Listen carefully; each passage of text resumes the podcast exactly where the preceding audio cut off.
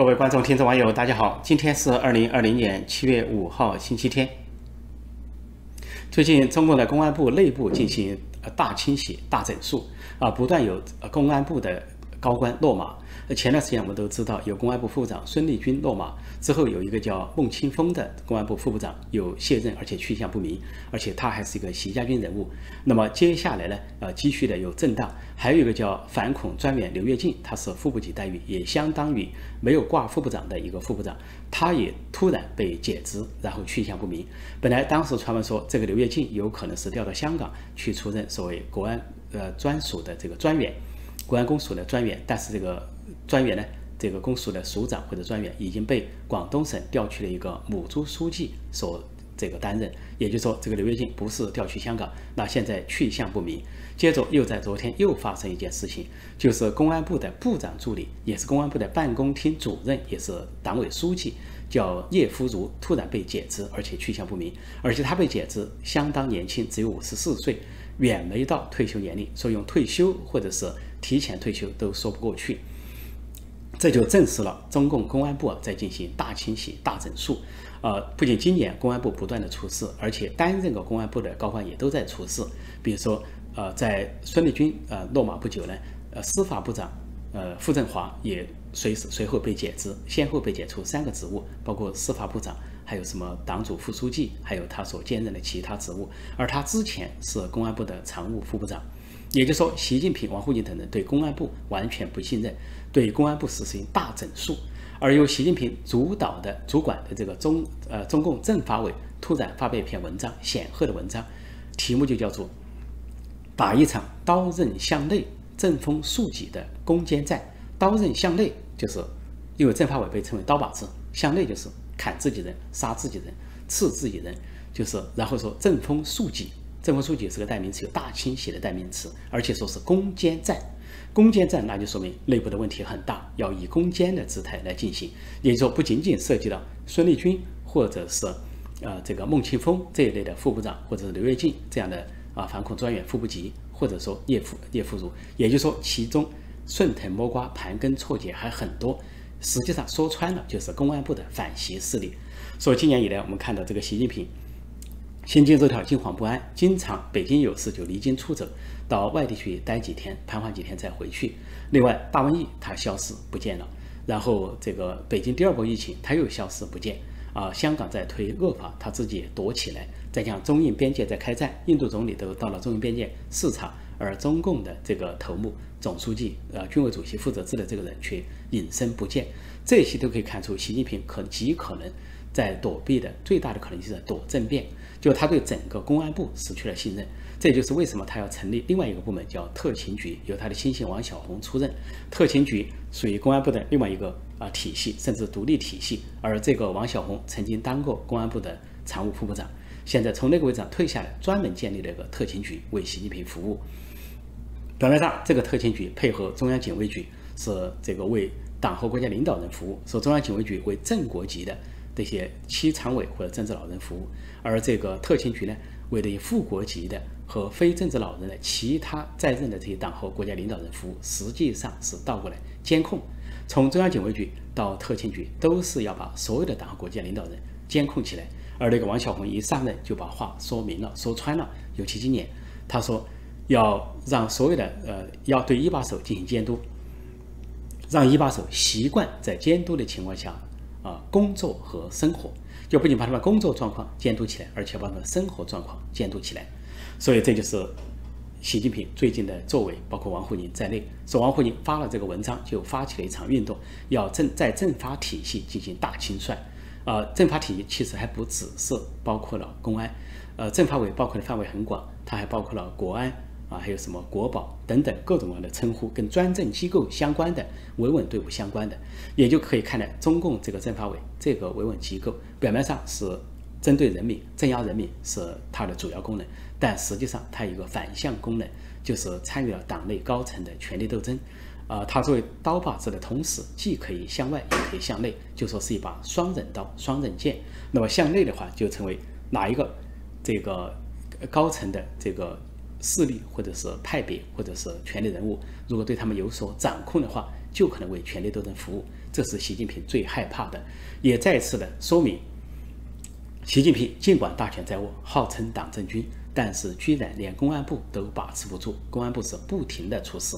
其实，在习近平的第一个任期内，也是不停的有公安部出事，像公安部副部长孟宏伟已经当了国家国际刑警组织主席。后来还参与了反西势力，被习近平假装以开会为名遭到国内紧急抓捕，而不顾这个一百九十三个成员国的啊这种反对和尴尬。另外，最早先公安部的曾经当过公安部部长，后来是政治局常委的周永康也被下进大牢判了无期徒刑。可以看出，中国的维稳体系，政法委、公安部甚至国安部，但国安部副部长也有落马的，像以前的马建。这些体系并不在习近平的掌控之中，所以才是不断倾诉的原因，不断整肃的原因。那么现在就到到了二零二零年，习近平已经掌权了八年，现在又一次的对公安部、对政法委进行大清洗，逐渐其中的问题有多严重。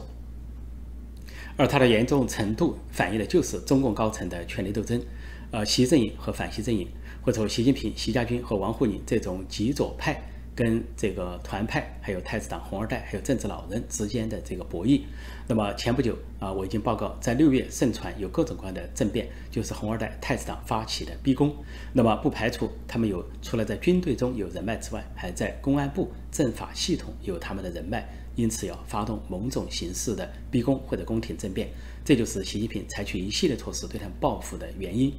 那么现在。公安部的大清洗、大整肃是习近平的另外的报复的一套，这说明树欲静而风不止。习近平以为自己想大权独揽，但是他毕竟没有毛泽东和邓小平那样的资历和权威。毛泽东打了天下，自然有他的所谓所谓开国皇帝的架势，而邓小平呢是也是开国元老，然后又颠覆了毛泽东，所以呃，有把这个中国的这个经济形势啊，呃，通过他的。这个被动的一个助力啊，也翻了一个个，翻覆了毛泽东的经济路线，至少自有他的威望。但是习近平上任以来，既没有资历，也没有威望，而且内政外交搞得一塌糊涂，一败涂地，几乎拿不出一件像样的政绩。所拿出的政绩都是镇压、镇压再镇压，破坏、破坏再破坏，或者砸烂、砸烂再砸烂，就是文革毛泽东的口号：砸烂一切。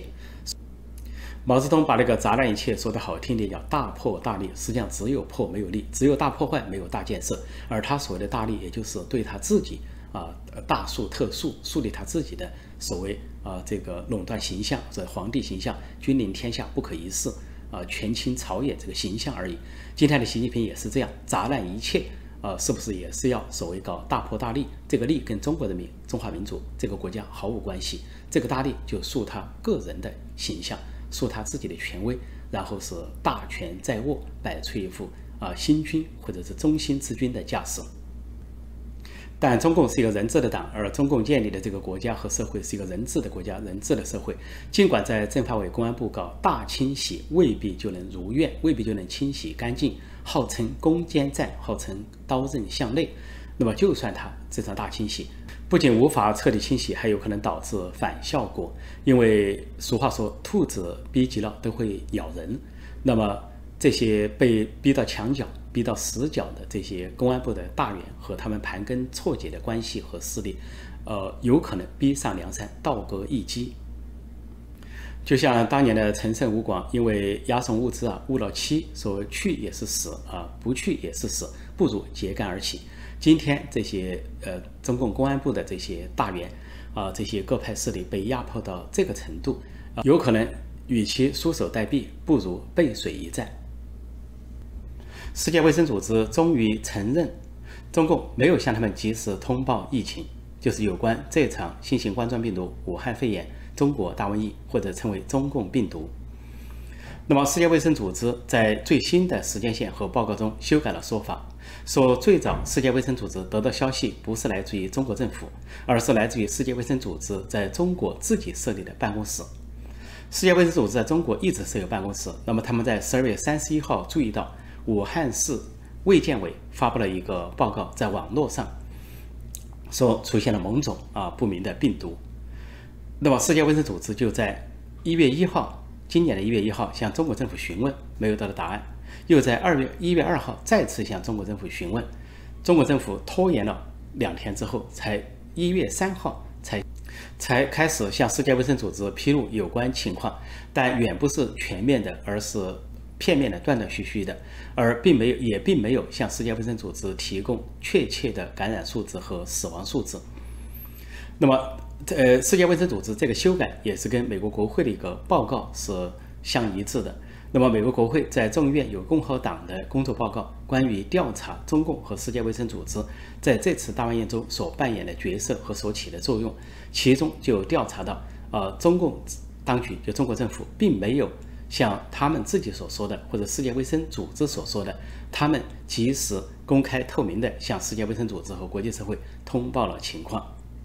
而就在美国国会发表了这个报告之后，世界卫生组织随后就修改了他的说法、时间线和有关的报告，在他的网站的英文部分已经做了修正，中文部分据说还没有修正，至少前几天。那么，世界卫生组织的官员也承认，啊，过去的一些说法呃不准确，呃，一些官员抱怨说，其实中国政府从来就没有主动的、及时的、公开透明的向世界卫生组织报告有关疫情。负责这个调查的美国众议院议员麦考尔说：“他呃，令他感到安慰的是，世界卫生组织修改了他们的说法。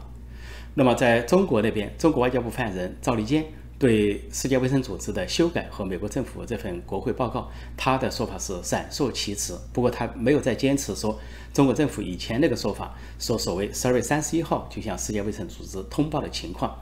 也呃顺口说从一月三号开始。”向世界卫生组织开始通报疫情，就时间线相吻合，实际上就证实了世界卫生组织是自己获取了信息，在十二月三十一号，然后连续两天向中国政府询问，过了两天之后啊，中国当局才勉强回答了世界组织的询问。这个事件发展到此呢，说明了两个事情，一个就是世界卫生组织在跟中共拉开距离，因为当美国退出世界卫生组织。啊，并且撤回经费，不再给世界卫生组织拨款，而美国的经费是最大的，占世界卫生组织的四分之一。还有像巴西等国也对世界卫生组织发出了警告，说如果不这个公正客观的对待事情的话，有可能撤离。说世界卫生组织显然是要这个挽回美国和国际社会的啊这个其他国家的存在，并且恢复一些自己的信誉，因此在跟中共拉开距离，而在全世界就。大瘟疫问责的情况下，世界卫生组织也难以置身事外，不想跟中共同归于尽。第二呢，这个事情也说明中共当局的确违反了啊世界卫生条例，啊是世界卫生组织的世界卫生条例，而世界卫生组织属于联合国，因此呢，中共就违反了国际法，啊违反了这个世界卫生条例，因为这个世界卫生条例规定成员国必须在二十四小时之内报告他们境内所发生的这种啊。传染或者是病毒性的或者瘟疫类的这些疾病，有可能给啊本国人民或者是人类带来危害的事情，必须在二十四小时内向世界卫生组织通报。但是中国政府显然没有这么做，这就说违反了这个，违反了这一条，就连带着违反了另一条，那就是呃国家不法行为给其他国家带来的损失所需要支付的责任，这个责任问责法，这两条加在一起。就在国际法上，中共构成了违法犯罪。且不说这个病毒的来源，中共现在是销毁病毒的来源，销毁病例，而且拒绝国际社会的调查，拒绝世界卫生组织和美国专家进入武汉实验室进行调查。在这样的情况下，就算这个来源暂时被中共这个封住，或者一些相关的人证物证被中共所销毁，但是。至少就隐瞒这件事，中共已经推脱不了他的这个国际责任和违反国际法的责任，这就应验了为什么在欧洲一些国家、一些议会和议员纷纷提出要在海牙国际法庭设立专门的法庭来调查这一次大瘟疫的隐瞒情况，因此要把中共带上国际法庭，站在被告席上。那么现在世界卫生组织对。有关大瘟疫时间线的修正和世界卫生组织报告的修正，为这个可能的起诉和审判铺平了道路。那么，这个可能的起诉和审判，呃，就在地点要在海牙国际法庭，而起诉方可以是联合国，也可以是卫生组织，也可以是其他任何国家。那被告方只能是啊，中共当局，也就是他所号称的中国政府。而早些时候，大概在两个月前，世界卫生组织和他的总干事谭德赛，这位谭书记、谭政委、谭同志，在为他们自己做辩护的时候，说他们当时呃称中共当局是。啊，公开、及时、透明，或者向世界卫生通报，说只是一个激励措施。正因为他们得不到中国政府的通报，他们就用了一种假装的表扬来激励中国政府向他们通报。但是中国政府仍然没有向他们呃通报真实的情况或者全面的情况。所以当当时啊二月份，世界卫生组织总干事谭德赛去北京跟习近平见面的时候，习近平当面告诉他，他亲自指挥、亲自部署。那实际上他的意思就是他。亲自隐瞒、亲自造假，而且亲自甩锅。世界卫生组织对时间线和过去说法的修正，啊，不仅为这个审判铺平了道路，而且只可以说暗示了责任人。那么，如果说这个国际法庭就这个大瘟疫展开审判的话，那么，呃，对于中中国政府站在被告席上，而他有一个主要的责任人，或者说按历史的说法有一个主犯，那就是习近平本人。中共外交部发言人赵立坚，呃，在回答这个问题的时候，不仅闪烁其词，没有再坚持过去的说法，那么是显然是无法狡辩。面对世界卫生组织都改口，他无法狡辩。但是另一方面，也可以理解成他把习近平抛了出去，不愿意再以某种战狼姿态为习近平做某种辩护。而在昨天七月四号，美国国庆日、独立日二百四十四周年之际，啊，美国总统川普在呃总统山，也就是。Rushmore，呃，Mountain Rushmore，呃，中国翻译成，呃，拉斯莫尔山，那个地方举行了集会，并呃纪纪念集会，而且也也算是他的竞选集会。他对数千名支持者发表了演讲，呃，纪念美国建国二百四十四周年。一方面，他提到美国的建国精神，啊，称赞开国之父乔治华盛顿，对目前那些搞美国式文革、模仿中国文革的那些极左派。啊，试图推倒过去的雕像，试图推倒包括国父乔治华盛顿这些雕像，进行了批评和谴责。而且前不久，川普也签署了一个行政令，对美国境内的这些历史文物和雕像进行保护。如果任何人非法拆除的话，那么就面临十年啊，多达十年的监禁。那么这一股推倒雕像之风已经停止啊，美国各地的抗议关于。一名白人警察因为执法失当，造成一名黑人嫌犯的死亡的抗议活动还在进行，但是基本上暴力已经停止。另一方面，拆除雕像的非法拆除雕像的这种活动也已经停止。原先在西雅图市中心有一个呃一些这些抗议者建立了个所谓的自治区来对抗美国的当前的宪政和宪法，呃，但是这个自治区后来受到很多居民的投诉，当引起当地民众的不满。呃，鉴于西雅图政府不愿意采取积极的行动，后来联邦政府呢，这个下令要采取这个强制驱离的行动。就在警察到达后，呃，短短的几个小时之内，这一千多名这些建立所谓自治区的人就做鸟兽散。那么，也就是说，西雅图的这个自治区啊，违反现在宪政和法令和民主自由秩序的这个自治区也已经宣告解散。川普昨天在独立日发表的演讲，主要是提醒美国精神。事实上，如果没有美洲国家建立，呃，当时独立于英殖民地，建立成一个美利坚合众国，然后竖起了自由女神像，啊，点燃火炬，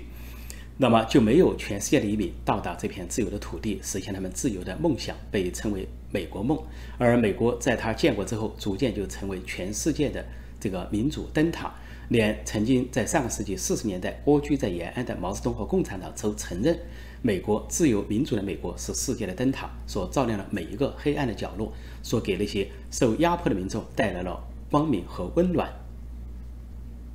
在这样的情况下，呃，每一个国家都有它的历史，甚至有一些啊不太光明的历史。包括美洲历史上啊蓄奴的历史，对黑人不公正的历史，但是美国都在不断的翻过旧的一页，迎向新的一页。因为美国所建立的这个民主宪政，它本身具有自我修复功能，本身就可以不断的往前推行。啊，不仅呃先后先是有白人有选举权，后来有黑人有选举权，先是男人有选举权投票权，后来是妇女有投票权，这都在不断的进步，最后达到可以选出黑人总统的地步。那。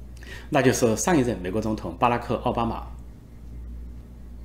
而在专制制度原地踏步的中国，你很难想象一个西藏人或者是一个维吾尔人可以成为中国的国家主席，或者说非共产党、非执政党一个反对党的反对派的，比如说民主人士、民运人士可以成为中国的国家主席。所以，中国离现代社会的文明进步标准还非常的遥远。中共的党媒官媒为了宣传共产党是伟大、光荣、正确、伟光正，那不断的诋毁其他国家。所以，美国每一次民主选举或者选举结果，中共都宣称美国民主机制不灵了，啊，又是美国的民主结束了，或者说美国每一次经历经济危机或者是金融危机，中共都大肆宣传，好像美国结束了，美国衰落了。但是，殊不知。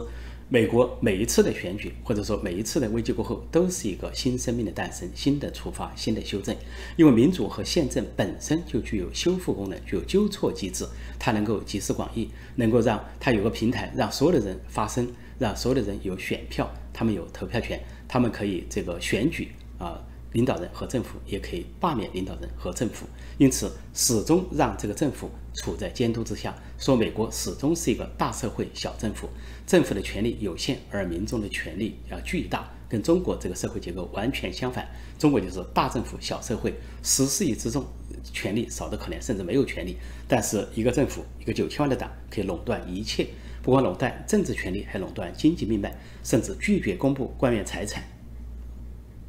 中国的做法可以说几乎是超越潜台词，是一个公开的宣誓，就是他们可以以权谋私，他们可以贪污腐败，他们拒绝公布财产，因为他们要保护他们的既得利益，他们就是要把一党之私、一己之私、一家私之私凌驾于中国人民的利益之上，包括凌驾于香港人民的利益之上，不惜损害包括香港人民在内的全体中国人民的利益。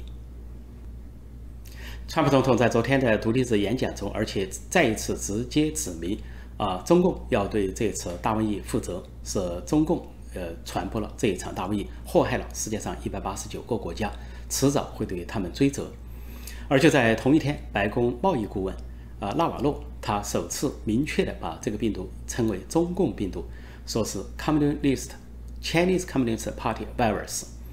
他的说法是，他现在。啊，美国人民都为困在家里而焦虑，为经济前途而担忧，为自己受到可能受到感染而这个恐惧或者是焦虑。他这一切，他不管是共和党人和民主党人都明白，真正的祸首是中国共产党。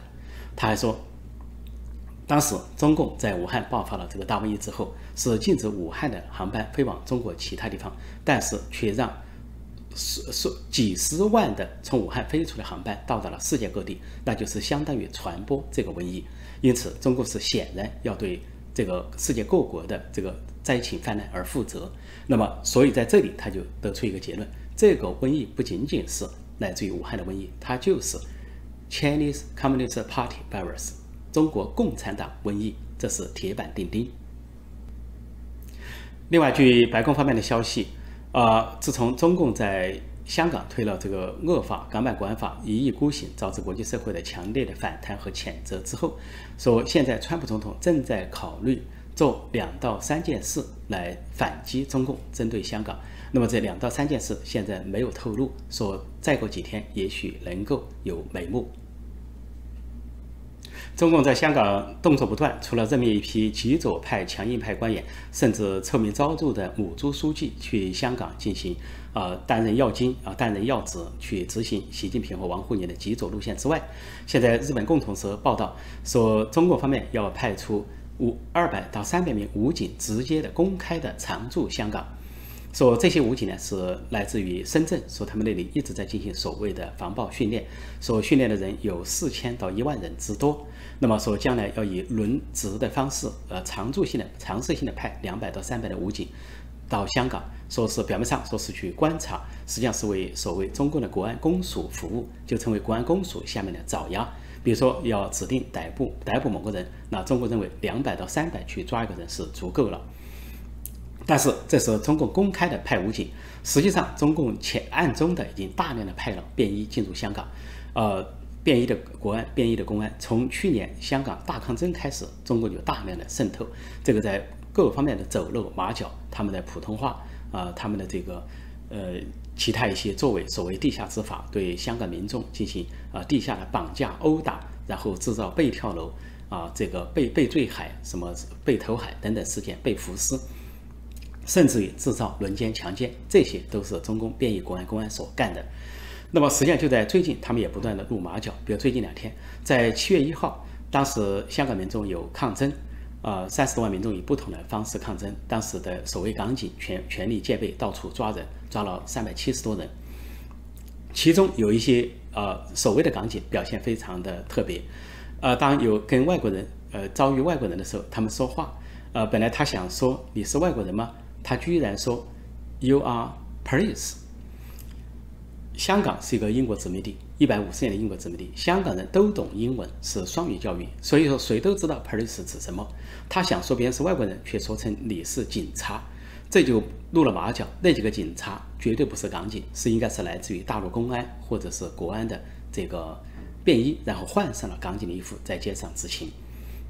况且当时还有带上特殊袖标的。这些所谓警察上面有个 N 编号，表示国安公署的一个编号，所以在七月一号那一天，中共就应该部署了大量的这个中共自己的啊这个人马充当港警。那么那一天有可能在街上执勤的四千多人，大部分都是中国内地区的所谓的警察。所以就在一个英文的对话中就露了马脚，因为香港人不至于蠢到那个地步，把 police 跟 foreigner 都分不清。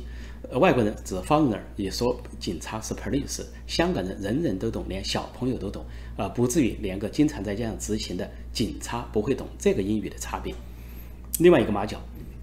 就随后又有是人发出视频，发现有个说女港警在解释武器的使用。啊，什么时候使用武器和怎么使用的时候，居然用普通话，而且是非常流利的普通话，而且带有北方口音。这显然不是当地的港警，一定是中共内地的武警所冒充。有中国内地的国安公安啊，这些女便衣穿上了呃港警的衣服在那里冒充，所以又露了马脚。也就是说，当中共号称公开派出两百到三百武警的时候，中共的大量的这些便衣啊特务特工。更不用说他的地下党员已经遍布香港各地。奇葩中国还有另外一件奇葩的事，也是最近呃所公布的，就是在中国的各大门户网站上刊登一个公安部的公布，说精神病院未经公安部门同意不得接收正常人。说是中共公安部召开了一个会议，而这个会议强调，在收治精神病人的过程中要特别注意。对收治程序和收治收治对象的把关，说没有经过这个公安部门办案部门的这个审核和同意，啊，对不是精神病患者的人一律不得收治。那意思是什么呢？意思就是三条：第一，暗示了精神病院有收治正常人，这就颠覆了一般人的常识，有精神病院收治精神病患者；第二点，就证明那些正常人是被公安送去的。第三点证明，鉴定一个人是不是精神病，不是由医生或者是医院来鉴定，而由公安部门来鉴定。所以很多人看了说非常可怕。实际上这就反过来证实了这些年，呃的一些报道和说法，那就是包括很多的政治犯啊、政治意见人士啊、宗教信仰者啊，或者是其他信仰团体的人，被中共抓获之后找不到什么罪名，就当成精神病人关进精神病院。其中最著名的事情就是泼墨女孩。二零一七年，一个湖南女孩在上海对习近平的画像泼墨，当时导致了一个跟当当年的七月政变传闻相关的一个全国各地拆除习近平画像的这个一个动作。而中共内部呢，对习近平违反党章、搞个人崇拜，呃，搞这个呃大书特书予以批评，尤其政治老人对他批评，结果全国各地呢相继拆除了挂的这个挂起来的或竖起来邓呃习近平的像。这个女孩叫董琼瑶，她后来被关进了精神病院，呃，关了相当一段时间，大概是一年是两年，后来出来了。她的父亲转述说，呃，她的女儿被关进精神病院之后，出来之后判若两人，啊，